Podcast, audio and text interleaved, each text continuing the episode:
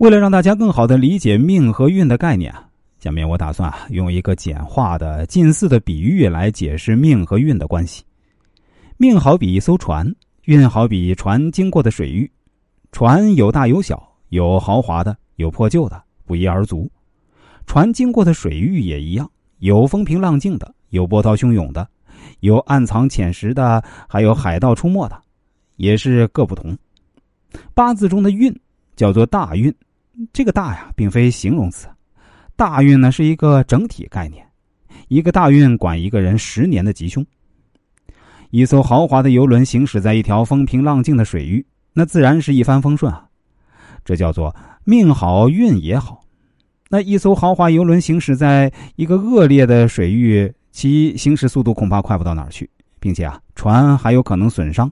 但只要不是极端恶劣，这比如那泰坦尼克号的沉没啊，它也不会翻船，因为船毕竟基础在那儿放着呢。这叫命好运不好。那一条破旧的小船行驶在一条风平浪静的水域，虽然船里条件差一点儿，但好歹是无惊无险。可以获取水里的鱼类和珍珠，可以悠闲的欣赏沿途的风景，这就是命不好运好。同样啊，一条破旧的小船行驶在一条恶劣的水域，别说欣赏风光了，恐怕船都要被摧毁，人也非死即伤。这叫做命不好运也不好。我以前提到过啊，绝少有人一生五福临门的。这里要说的是啊，很少有人一生都福禄悠游。一生富贵平安，也有富翁变得赤贫，也有权贵身陷囹圄。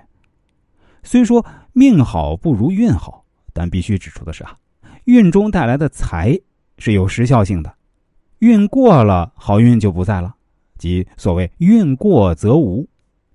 这个无啊，也不一定说你以前赚的钱呢会一下子没了，只是啊消耗很多，做事情不如以前顺利。